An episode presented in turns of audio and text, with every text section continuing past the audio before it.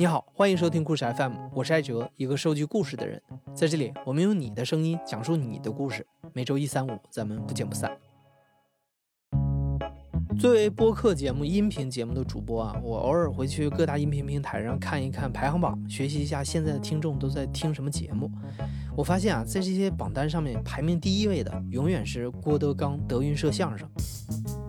我原来以为啊，相声的听众主要是中老年的男性，结果这两年，尤其是岳云鹏、张云雷、郭麒麟火起来之后，我惊讶地发现，原来现在去德云社听相声的都是挥舞着荧光棒的年轻女孩。那现在的这些相声演员们是怎么走上说相声这条路的？做这个工作又有哪些体验和观察？今天我请到了故事 FM 的资深听众，德云社四队的队长阎鹤祥来给我们讲讲他的故事。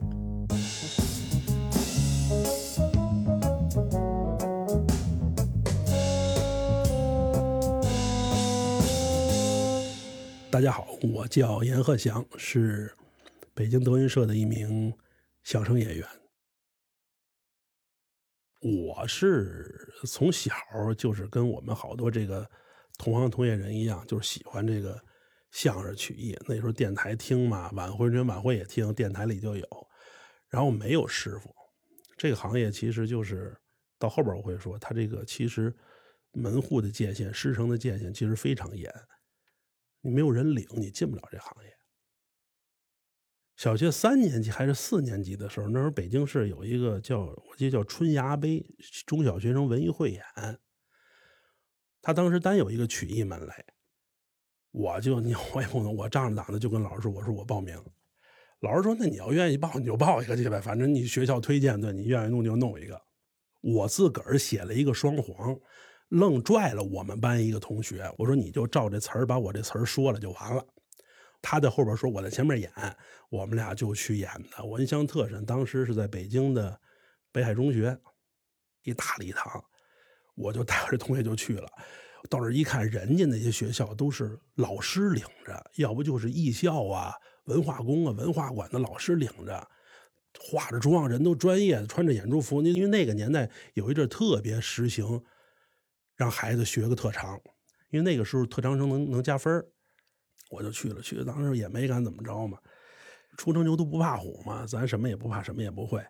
让我们上上去啊，就演了，演了。我记得就我给也有仨评委，给一个评委逗的就哈就哈哈大笑，就受不了了。就我忘了我是一等奖还是三等奖了。哦，是一等奖。我是因为这个曲艺汇演得了一个北京市一等奖，评的北京市三好学生保送的重点中学。我是北京十三中的，北京十三中。然后这其实是我跟曲艺的一开始的这么一个结缘，这么一个渊源。上学校以后也是更喜欢这个了，就每年学校联欢会我都说个相声。那时候学马三立。呃，学这个马季啊，然后导致那时候全年级同学包括老师都知道我爱说相声。高考报志愿的时候，这是我人生我觉得第一次，我就是开始有一些启蒙思想的时候。然后那时候我就动过一个念头，我说我挺喜欢文艺的，我还动过考中戏的念头，也企图啊想跟家里边说过，想跟老师说过，但那个时候就是那个环境严酷到。你想说都不能说，那时候关键是学习不好的人才去学文艺，理科不好的人才去学文科。后来阎鹤祥考上了北京工业大学的通信工程专业。大家都知道啊，北京的大学主要是集中在西北方的学院路附近，而北京工业大学这个工科学校自己孤零零的偏居在北京的东南四环，所以学生社团活动相比其他学校就贫瘠不少。阎鹤祥进了学校之后，看到这种情况，就和几个同学创建了北工大的话剧社和曲艺社，自己来组织活动。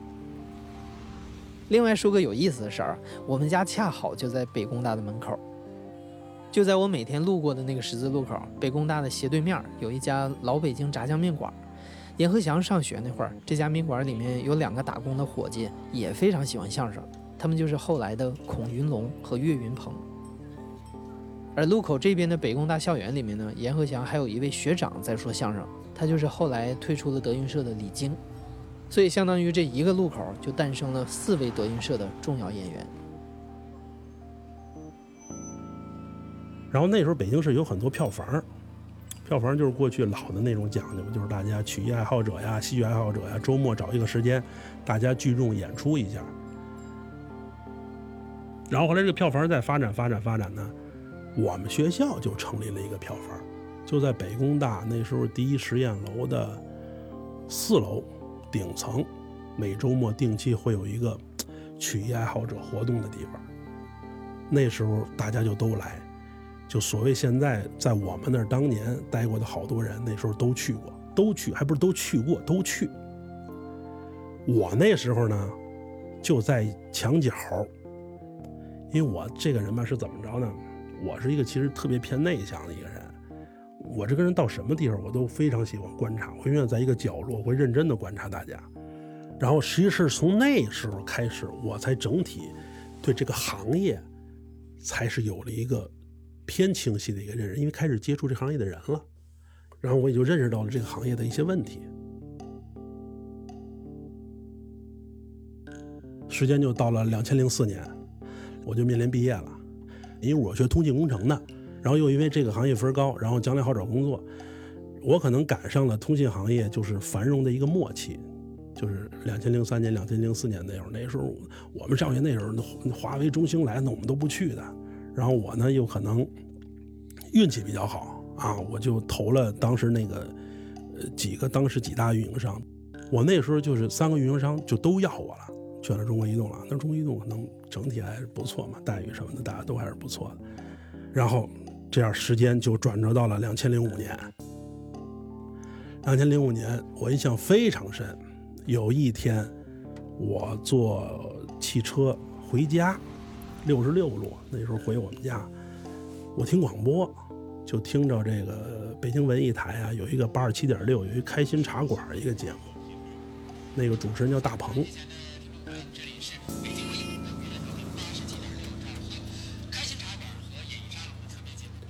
然后我是那时候第一次听到了北京德云社这个小茶馆录音，然后一下就耳耳目一新。我发现，哎呀，我觉得这个东西就跟我当年想的那个相声那个状态是一样的，就是说，他在台上那个状态是洒脱的。我我说我师傅啊，就我师傅他在台上那个状态是洒脱的，是自如的，他不是那种我们脑子里边想的那种相声啊，就要往那一站啊，亲爱的观众你好啊，说几个包，说几个段子，还是回归我说那个问题，他的东西是打动你的，他是真的。我为什么喜欢你这个节目呢？因为你们这东西是真的，我们这东西就怕假。就那时候有有有郭德纲这个名字。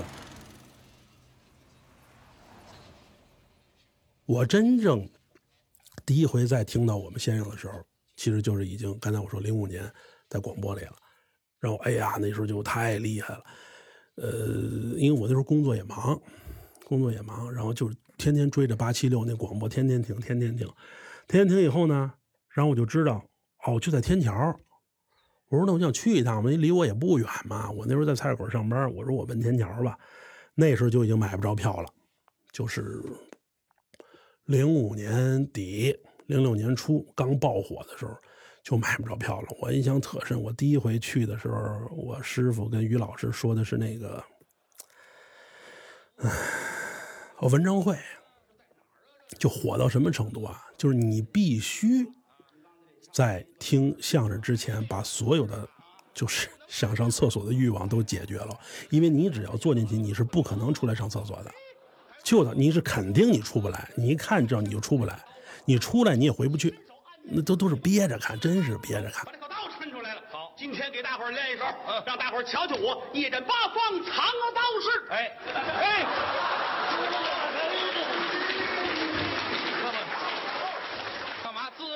就是火爆，跟我想象的一样，就是极其火爆。然后他们那种状态，跟观众这种交流的感觉，交流的状态就是非常自如。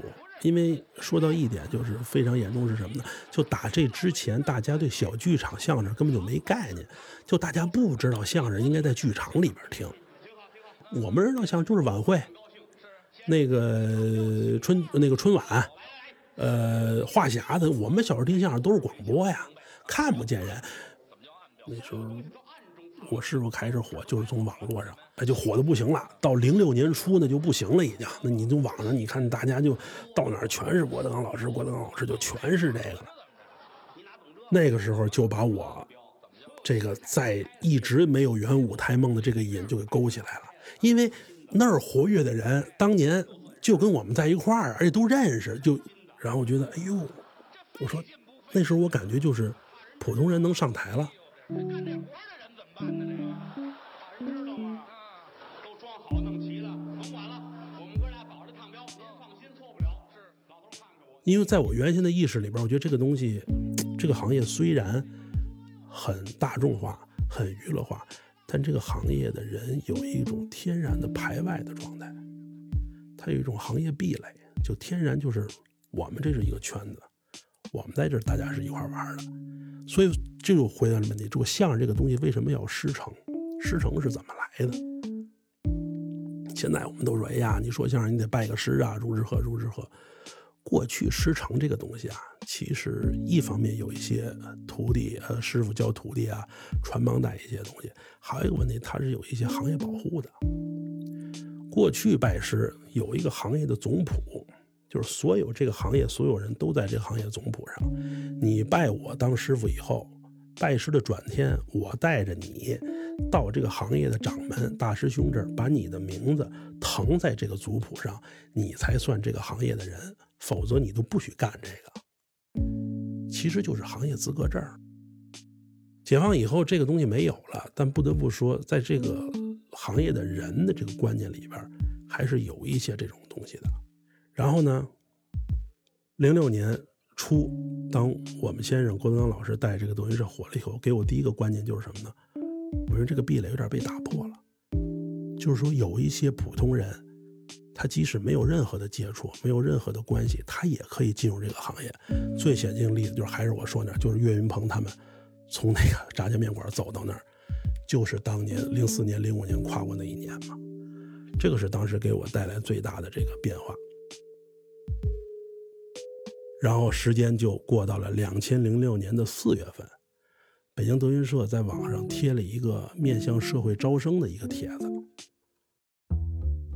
那时候在论坛里说，就是说有志向的这些个行业的这些个爱好者，如果你们想学，你们可以公开的报名到这儿来学。那个就跟我当时想到打破行业壁垒这个事儿完全印证。就当时我认为意义没有那么大，但今天我看来是这个对这个行业功德无量的一件事，就是它改变了这个行业的选材机制。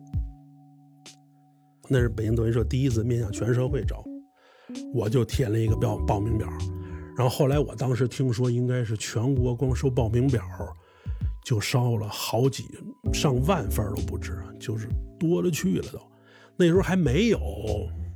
那种网上那种，我记得是没有那种很明白那种 Excel 格式啊，说你提交一个文件没有？嗯，我记得是不是填了一个纸质的给他寄过？要不就是我想不起，我想不起来了。反正填了一个，年龄限制应该是只到二十六岁。我是八一年生人，零六年我正好卡在这个年龄线上，再过五个月我就超了，你知道吧？我就职工之令的，我就写了一个报名表，我就。就把这个东西就交上去了，呃，应该是四月二号、一号交的表，四月十三号到十六号这三天考的试，就突然有一天，就是我给你打电话，那是我好像我师傅那经纪人给我打个电话，说说说你是那谁吗？我说是，然后通知你四月十三号到北京广德楼剧场考试。也没什么准备嘛，因为我因为我虽然我没有那么长时间上过台，但小时候老说嘛，你背个八扇门贯口什么都会。然后四月十三号到门口，我们有一个师哥就把我从那个广德楼后边就领到后台去了，然后就看着后台就聚一堆人了，就各种准备的，有的就穿着大褂来的，背着弦来的，跟那儿练快板的，就什么都有。哎呦，当时还给我吓坏了。我说我说这么人才济济呢，我感觉。就就就就跟那个那个那个黑衣人似的，你突然发现这个星球的外星人其实全聚集在这儿了，你知道吧？就是找不着同类，终于找一地儿找着同类了，挺兴奋的。然后后来挨个考，挨个搞上那个上台，上台那时候我记得我上台那时候我们先生，包括那时候张文顺先生也带啊，包括剩下这些徒弟什么的都在后边，然后问你叫什么，然后你都你都会什么，然后然后大概你看，其实那感觉呢。只有我们先生没见过我，台下那时候有些人是见过我的，你知道吗？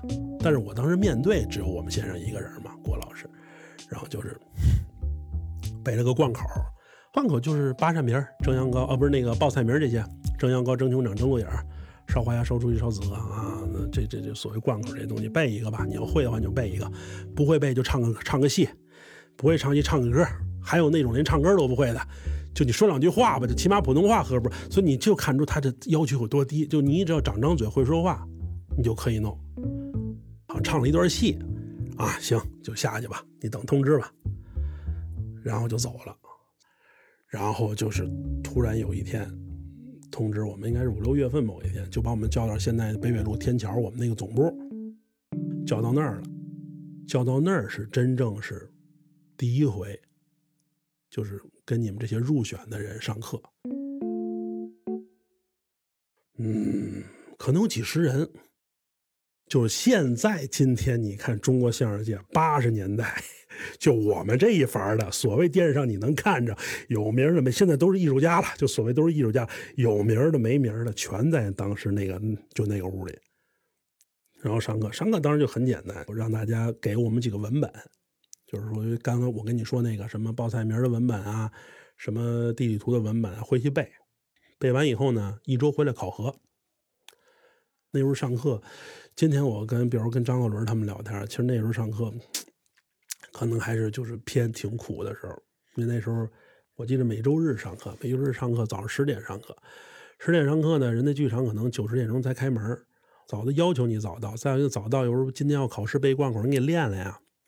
就五六点钟，就在那个天桥前面那广场那大钟那儿，我们在那儿聚齐儿，然后练。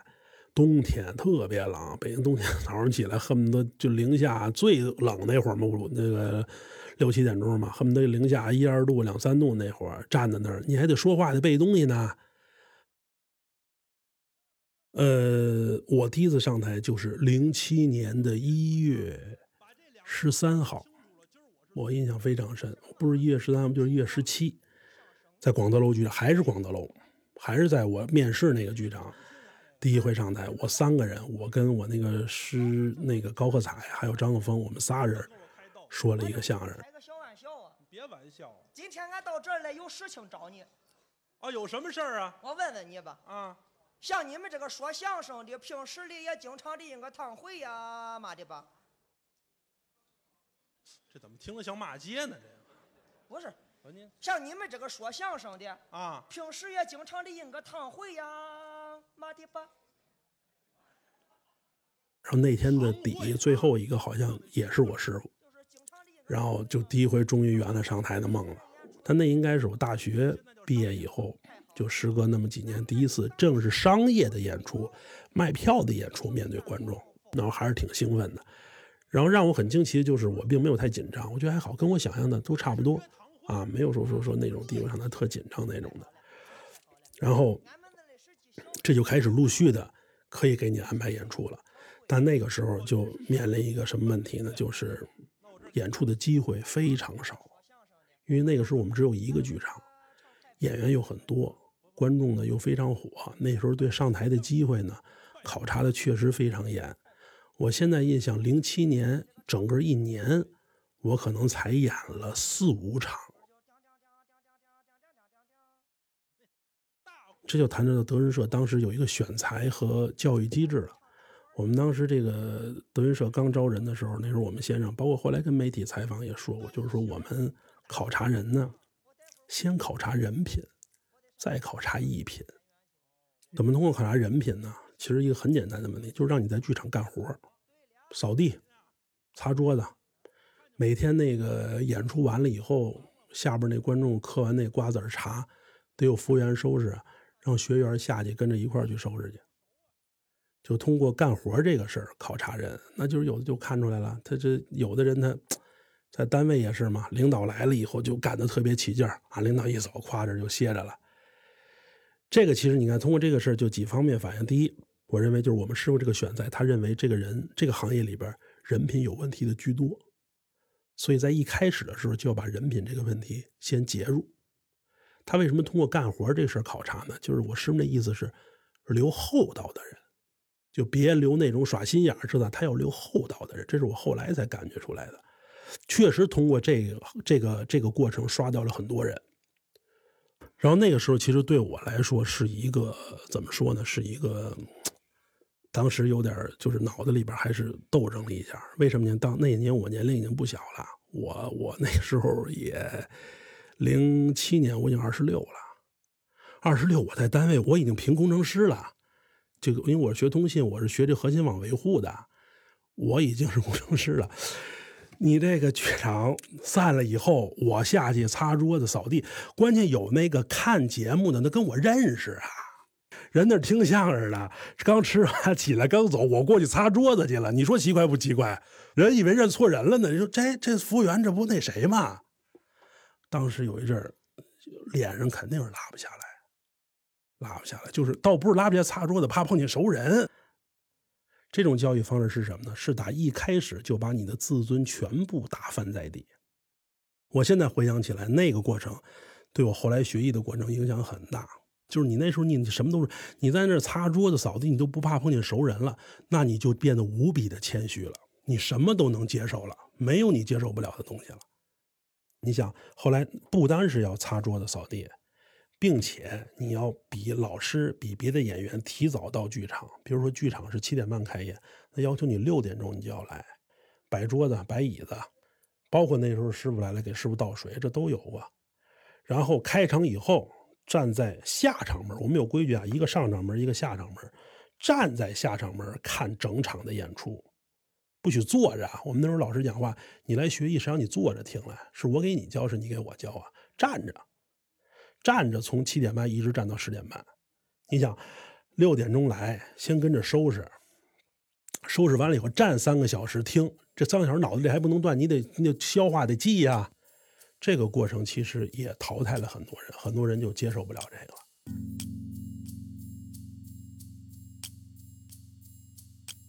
德云社，我跟你说，对这些人的考察有多严。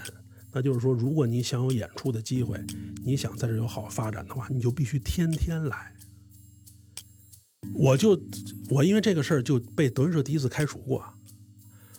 我这我也不怕丢人啊，我我痔疮，痔疮 痔痔疮呢，医院我做手术，做手术得住院呐。这个前后带检查、带住院、再恢复，前后就得有那么。一两个月，我这一两个月就没来，没来人就认为我跟那些就是各走了不干那个是一样的了。等我再回来，人就说你已经被开除了。开始回来以后呢，因为这事儿，我还那是我第一次跟我们先生就是当面接触，就是聊这问题。我再把我这问题一说，哦，后来就是理解我这意思了，就是你这算个特殊情况。后来这才又回来的。然后现在感觉就是零七年听了很多。你想，你每天在那个剧场站着听，你站着听，你肯定认真听，你走不了神儿。你放坐着听会走神儿，你站着听绝走不了神儿。每天听大量的灌输，然后我才对这个行业它有一个新的认识。阎鹤祥当时的本职工作是中国移动的网络工程师，专门负责核心网的维护，而核心网维护呢，需要二十四小时值守，就要不停的倒班儿。所以阎鹤祥一边上着班一边说着相声，要花费很多的精力来保证两边的时间不冲突。这种状态，我相信是所有人都没有的。就是我事后，我跟这个这个事跟很多人也没有讲过，以至于当年这个事儿我也不好跟我们单位人分享，因为那个时候除了我以外，包括我那个搭档，很多人都是抛家舍业，哪怕来北京打工的，人家一门心思扎在这儿学相声、说相声。他会对我有工作这个事儿就不是很理解了，他会认为你应该跟我一样，把一切全舍去，全钻研这个。再有一个就是加上你还是跟人家合作关系，就我即便是我能请假，有一些时间匀出时间来跟他做，但多多少少也会影响到一些业务上的问题。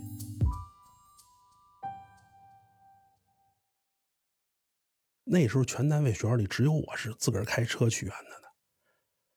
这个东西其实跟大家其实当时有点格格不入，人家好多那些个嗯进城人学艺的人，可能连租的房还没有呢。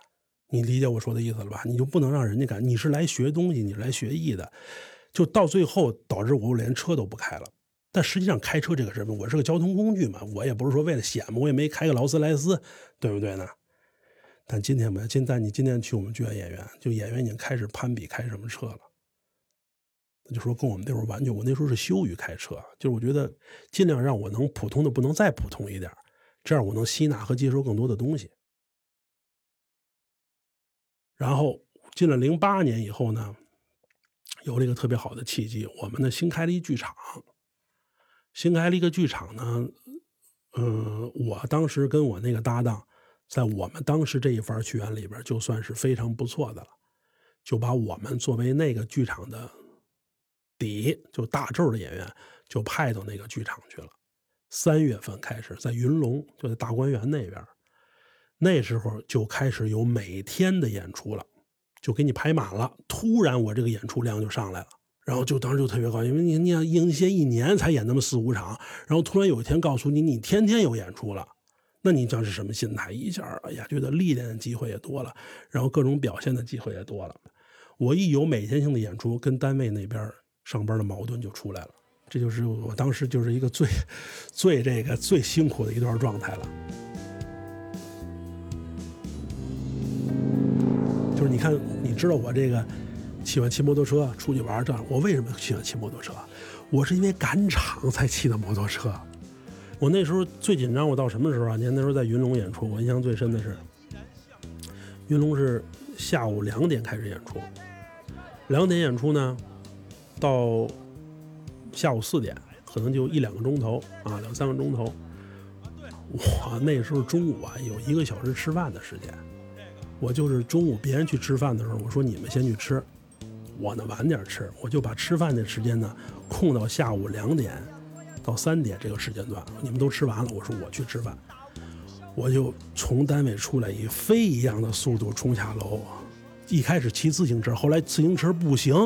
才改的摩托车，我得珍惜那路上那个几分钟，真是两三分钟的时间。我以最快的速度骑摩托车骑到剧场，然后冲到后台，换上衣服上台说一段相声，冲到后台换上衣服回单位，坐到机器前正襟危坐的维护首都的这种无线通信系统。跟着我读啊，像像像。你知道超人什么样？你知道吧？就是一有了危险，怪兽一来，咵找一电话亭，咵一撕，然后完了再回去。我当时就那样。包括零九年我们先生收我当徒弟的时候，我也还在外边上班。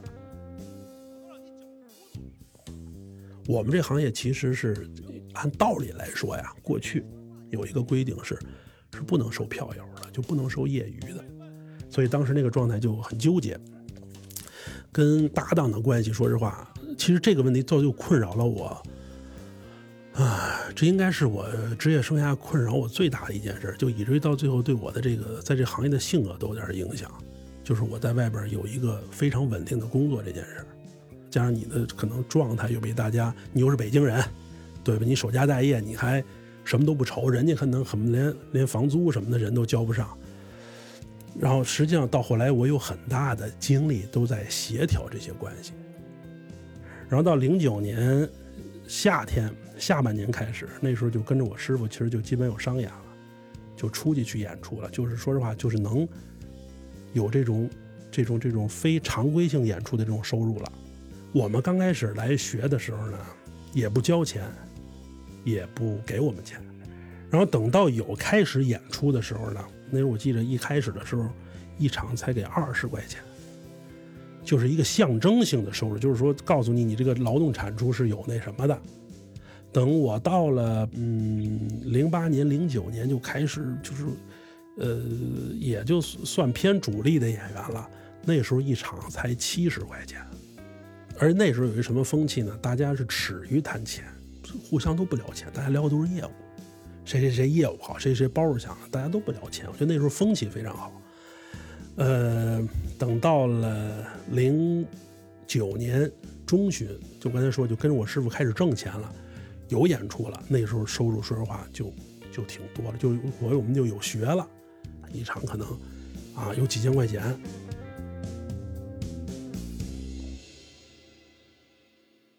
那个时候呢，就是有我周围的人，包括同事啊、搭档啊，就有过来劝你的了。就你现在你这个收入已经可以了，就你已经走上正轨，可以以这为收入了，你是不是就应该就把工作就辞了？那你是不是就应该专心致志干这个了？对不对？但那时候说实话，我就是没有完全动过这个心思。为什么？有两点。第一呢，我这事要跟我们家里说呀，我妈是极坚决反对的。好，你有一个正经的国这个国企单位、外外企单位的工作，你辞职下来说相声去，搁谁也不行啊。一个是家里交代不过去，再一个我心里呢，我也是觉得我并没有在这个行业找到我真正上升的这个正轨跟渠道。然后说实话，我也对，呃，当时整个同行业的状态也有一些担心。我认为同行业整体的这种感觉状态，跟我当年在北工大那个票房的看的状态完全一样。我并没有认为大家整体的这个状态，就是对行业往前滚的这个状态有什么质的改变。我一直认为一个行业整体好是行业里有一堆人开始改变。当那时候我发现，其实还是我师傅一个人在改变，其他人根本就没有做，其他人都是我说的人都在混饭吃，真的是在混饭吃。那个时候，你告诉我完全投入进入这个行业。我说实话，我是很担心的。然后事实验证了，确实就是这样，确实是这样。零八年开始底有演出，零九年开始正式演出一多，然后通知我们零九年六月十三号、十四号两天在北展举行一个拜师仪式，那个时候就很激动了。你把我们给这个字儿，我们给这字儿之前刚来零六年、零七年的时候就把字儿给了，因为什么呢？因为上台得写节目，写着你的名字，就不能得写本名了，就得写艺名了，也是对我们这个呃呃资格学历也是有一个认可。就是你说我们算鹤字科嘛，这社会上有一些 这个歧义啊，就认为我们这个云字啊、鹤字啊是这个什么叫云字辈、鹤字辈，其实这不对，我们这个云鹤九霄这都是一辈人。只不过拿这个来区分入学的年限啊，比如云字就是零五年、零六年啊，鹤字就零七、零八，就是一年级、二年级、三年级、四年级啊，是这个意思。然后到一一年，一一年的时候，我就二月份我就开始跟那个郭麒麟合作了啊，就开始跟大林合作。阎鹤祥说的大林郭麒麟就是德云社的少班主郭德纲的儿子。可能很多人都知道郭麒麟，他现在正是火得一塌糊涂，各档综艺节目上你都能看到他的身影。二零一一年，郭麒麟当时刚十五岁，经过父亲的同意，他选择退学进入相声行业。于谦成为了他的师傅，阎鹤祥是他的搭档。这个其实最早吧，我记得有一回去外地演出，我记着是我们先生找我谈了一次，说以后就是说。郭麒麟如果要说相声的话，让你给他捧哏，你乐意不乐意？那我肯定乐意啊，对不对？你这领导把这个就这么一儿子说，因为我们这行搭档还是非常非常重要的，尤其是父亲给儿子选搭档，这个是极其慎重的。你知道吗？你看相声历史，你就能看出来，那是极其慎重的。因为大林又小，对不对？他又小，十四、十五啊。一零年底，然后一回在外地演出，应该是我师傅，好像是屋里聊天，又说了一句，说那个大林可能要这个这个这个，是不是说要不上学，可能说要来说相声来了，然后说问如果要是跟我搭档的话，这个愿意不愿意？然后我说行，转过年来以后，我就跟大林二月份应该就开始搭档。我当时实话实说，我觉得，我觉得大林特别好，因为虽说那时候他没有完全职业说这个，但是我看过他一些小的演出，就是他跟别人那种演出，他真的反应非常快，就是特别聪明，灵性非常大。然后我当时也真是觉得，我觉得这是我职业的一个机会。我当时这么认为，包括我捧哏这个事，你看，包括一个给大林捧哏，包括我捧哏这个事儿，其实也是一个阴差阳错的一个事儿。过去我刚来德云社的时候，我想逗哏，我不是想捧哏。那为什么后来捧哏了呢？还是跟我这个两边这个工作有很大关系。我想逗哏的时候，人家就不可能完全照顾着你演出，因为人家那儿还有好多专业的这个。人家光指着这个演出的人呢，你理解我的意思吧？因为如果我我逗哏的话，是以我为主，我怕我保证不了上台的机会。但如果我选择捧哏，我跟他的话，他得用我呀，对不对？对不对？但后来捧哏，我师傅觉得不错，我们那一场后来当底了嘛，最后一个不错，那就一直就捧下去了。但是捧哏这个工作就是什么呢？其实我老说，好多观众都说呀，三分逗，七分捧，捧哏有多重要？其实不对。你就记住，相声这个东西永远是逗哏最重要，逗哏要占到百分之九十九，捧哏也很重要，但你记住，那个重要是锦上添花，它不是锦。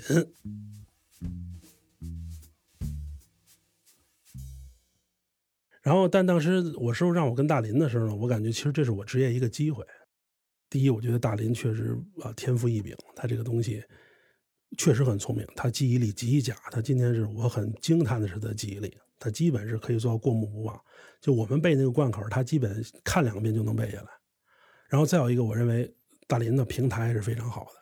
你看他师傅是于老师，呃，他爸是郭老师，然后这个平台也好，个人能力也好，我认为我的业务能力也不差。我认为这是一个非常好的合作方式跟合作机会。我那时候真正的。这个期望还是很高的。我认为，就是说，我跟大林如果有一天能合作的话，是要超过他父亲的。因为每个艺术中，他都有时代的因素，他要引领这个时代的东西。我觉得大林是有这个潜质跟这个能力的。一一年到一二年，我都当了队长了，就是我已经，我跟大林我合作以后，都已经带着一个队。队长意味着就是我派这个队的演出任务嘛，我也是个小领导了。然后这个。嗯，突然，单位跟我说，一三年的十月二十八号，南京德云社开业，呃，头一批就是我跟大林，就我们这几个主要演员就到那去演了。然后到那以后呢，然后组织上宣布，从今天开始，你们每个队要在外地驻场演出。然后，哟，我这，这我说这个，你要说我一个小时，你我从。三海口赶到这个，赶到天桥，我赶到。这一个小时从三海口我赶到南京，我可赶不到啊。但是没办法，您那时候你是你还得以身作则，你是队长嘛，对不对？你那就是我三个月到四个月之中呢，我就得请半个月的假，因为我得带队出去演出。这半个月你跑不了啊，没法跑啊。那后来我就第一就把我在单位的年假就都给卸了，然后就开始。跟同事倒换，换班让同事替我来，然后我再还人家。呃，一三年开业完以后，然后坚持到一四年、一五年，我刚调整过来，然后突然有一天告诉我，哈尔滨我们又开了个剧场。哎呦，这个后来我就真，我就真调不过来了。我已经是队长了，我如果说一句话的话，我觉得单位是能理解我的。我哪怕你，我都跟我跟大林在一块儿了，就我不求别人，我求郭麒麟帮我跟他爸说句话，这事儿还难吗？对不对？但是我真是到现在，我也觉得当时就是很拧。这我就跟我学工科有很大关系，就是我觉得，我认为这个事儿，他条理上就应该这么做，他就必须这么做。然后你知道，其实后来那次最最惨的意思是，是有一次是这样，是我在哈尔滨演出，那哈尔滨最后一天演出是礼拜天。转天是礼拜一，礼拜一那天呢，正好赶上我上班。但是牵扯到一个问题，哈尔滨转天礼拜天的演出是要到晚上十点才能完。但是现实情况是又没有飞机，火车也没有。然后我就干了一件特别疯狂的事儿：哈尔滨晚上十点钟演出结束以后，我从哈尔滨到外开汽车十点。一直开回北京一千两百公里，整十个小时。我那个导航当时给我的界定就十个小时。你想一千两百公里的话，如果开十个小时，那要保证你时速要到一百二十公里每小时，就是我卡着高速那个限速开回来。哈尔滨出来以后往长春开，那天松原还地震了，我半夜走那天松原还地震。然后这个高速上有一个特别大的木墩子，我印象特别深，特别大木木墩子，我还是闪了一下，闪了一下，什么没撞上。但是后来等到长春那个服务区的时候，我就下来，就是就是真是定了定神，就是说那时候就是开始问题，就是说，就你不能这么折腾啊！你这么折腾的话，你这这这因为什么呀？你这真出点事儿的话，没人心疼你啊！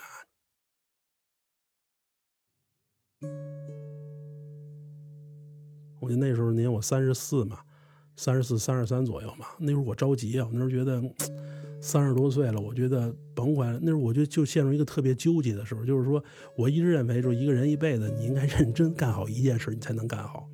我对我两边反复折腾这个状态也很这个不接受，就是说你不可能在两边都有成绩，你这样折腾的话，你都不可能在一边有成绩。你看单位人都知道你在外边说相声。单位很多人家晋职晋升的机会，基本就不会给你了，你知道吗？都知道您在外边，您都 上这都说学逗唱了，怎么这这这这个能提拔你当领导吗？来，你看这是我们副局长，哟，这副局长昨天晚上还报菜名呢，这就不他不像话，因为我所以我们这行为什么好多时候他杂耍他不上品就在这儿。你比如说来一领导啊，领导参加什么座谈会，这领导要是唱个京剧或弹个什么琴，这都算雅号。哪个领导说个相声？你看见没有？一绝一个都没有，一个他会他也不说，你知道吧？就当我这个，嗯，一五年我觉得最疲惫的时候，然后突然有一天郭麒麟找我，有一天给我半夜给我打电话说那个我还在单位上班呢，他说哥你下来一趟，我到你楼下了，我也不知道怎么回事。你就记住啊，甭管是人和人的关系，包括什么什么关系，就半夜说的事儿准小不了。两口子，比如说咱俩两口一男一女躺一床上啊，这女的突然说一句：“你起来，我跟你说点事儿。”这事儿准小不了。然后就下来了，下来他那时候开着车，我就坐车里了。然后他就跟我说：“说哥，我可能不想干了。”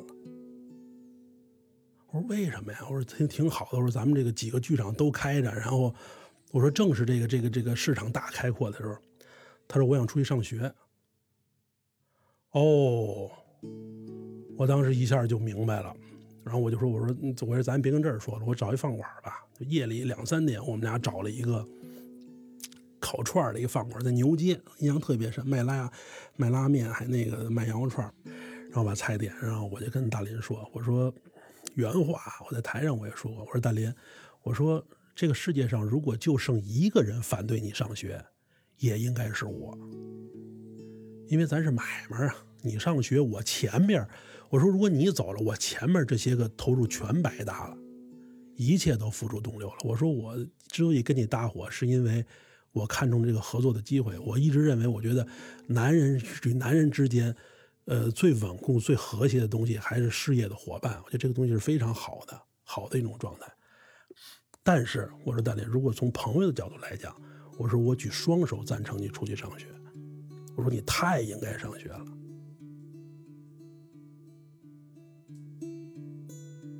我认为他能在这个年龄主动自个儿有了这个认识，就证明他确实跟别人不一样。他退学两三年以后，他就认知到，他因为不上学给自己造成的影响，就是因为。跟社会的脱节，他接触的环境会非常窄，就只有我们这些人。其实，在学校，学校给你带来的这些认识上的改变啊，包括同学接纳社会给你这个影响，是人生当中不能缺少的阶段。他肯定是认识到这一点了，并且我认为他对这个行业其实很多困扰跟问题跟我是一样的。这样也是为什么我们能在一块合作，也是因为这个，他一样。跟我看不惯这个行业很多的所谓这些陋习跟不好的地方，并且他也应该能认识到这些问题都跟受教育有很大关系，所以他急于要冲出去要看一看。而且我跟大林说，我这是我原话，我说如果你去上学，我也不干了。我说如果你上学的话，我觉得我在这个行业就是说的更什么一点，我觉得就没有我再能看上的人了，因为我看中的，我觉得是你的家世跟你的平台，并且你受到的熏陶。我觉得在这个行业，除了你还有希望拯救这个行业以外，其他人没有这个机会了。我说，如果你走了，我这个事业基本就断了。但是我这没有说那么，他十几岁，我也没有说那么深嘛，对不对？然后他说行，他说那我再考虑考虑。然后打了一五年开始，他就好像是上上哎，是哦，他上就上托福去了，然后就不来演出了。然后他一不演出。我就进入一个更纠结一状态，就是说他可以说去上学，我那我怎么办？我我现在还是队长，我还得在这维持这个队。然后你说一五年这个整个这后边这半年下半年，就我一个人，在没有搭档，并且事业我感觉没什么前途的情况下，就继续在这两边撑着。然后就那个阶段，其实是那也是我状态就是特别不好的时候。然后这个问题我后来这个跟好多人也没说过，就是我那段时间是有点抑郁的，这是有一点了，嗯。然后好就好在呢，然后到年底呢，大林又突然告诉我他他不出去了，不出去，然后就还想继续在这个这个这个这个中国发展了。然后我说那就那就好了嘛，就起码我觉得就起码搭档这个关系还能往上继续上升嘛，再前行嘛。这个促使我辞职的是另外一件事，就是郭麒麟不出国以后，然后又回来了嘛，回来我们继续有演出，继续有演出，然后就突然有了一个问题，就是《欢乐喜剧人》。真正促使我辞职的是《欢乐喜剧人》，这可能谁都不知道。为什么呢？就是你看，因为一六年那时候，岳云鹏，你看之所以火，是其实那个《欢乐喜剧人》那个节目给咱影响非常大，好多人通过那个节目认识他的。他那季火了以后，等再下一季，就是一七年那一季的时候，那《欢乐喜剧人》就火就不行了。你想，第一期那么火，第二季大家的关注度就特别高。然后组织上通知我，让我跟大林去参加《欢乐喜剧人》。但是我当时就想了一个问题，因为那个时候，说实话，我因为这个哈尔滨、南京到处跑，我已经找人开那种就是感冒那种病假条了，因为没办法了，实在没办法了，这是熬熬不下去了。然后这个一通知我换了看上《欢乐喜剧人》，这事儿就麻烦了，因为只要一上《欢乐喜剧人》，就变成妇孺皆知的节目了。就证明它证明什么呢？就是过去是我们这个小部门可能有 一百多人知道我，如果上了《欢乐喜剧人》，就会导致我们集团全单位都知道这个人在外边有兼职，并且天天礼拜六能看见他，然后还挺爱看。然后呢，最要命的我很想就是就是我很想一场场景就是，哇塞，礼拜天晚上放完《欢乐喜剧人》，礼拜一大家还在议论我的节目，然后我就背着包我就在这儿都上班来了。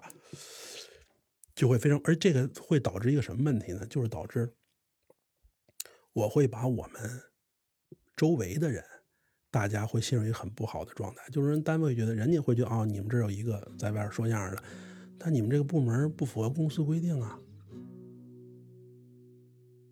比如说《欢乐喜剧人》这个事儿，会把我考勤这个问题暴露在整个集团，你知道吧？干嘛呢？对不对？你已然这么多年，已经给人添了这么多麻烦了。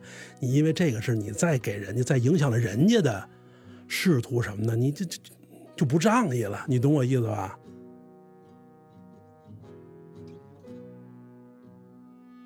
哎，我累，后来那我就真是累了。我当时就是一六年底，然后我就跟单位就就辞了。辞了那天，我是无比的轻松。我印象是，我印象特深。二零一六年十二月九号，我从单位那个楼里边出来以后，哎呦，我就如释重负，就是真是如释重负。我再也不用一天到晚谨小慎微的。从二零一六年那一天我出了那个店以后，我才发现，我变成一个职业演员。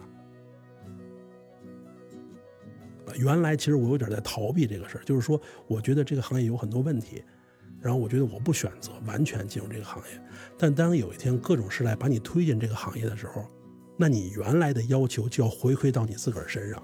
你不是觉得有问题吗？那么今天你已经进来了，你再认为有问题，那就是你自个儿的问题了，因为你已经变成这个行业的一份子了。你爱他，你就希望他好，因为他不好就是你不好。这个是我我我我跟我们先生是把这个东西划等号的。有些人不这么认，有人认为行业不好跟我没关系，但我这样就是行业不好就是我不好，而且也加上社会上对我们这个行业确实非议非常大，我们是特别希望扭转大家对这个行业很多不好的认识。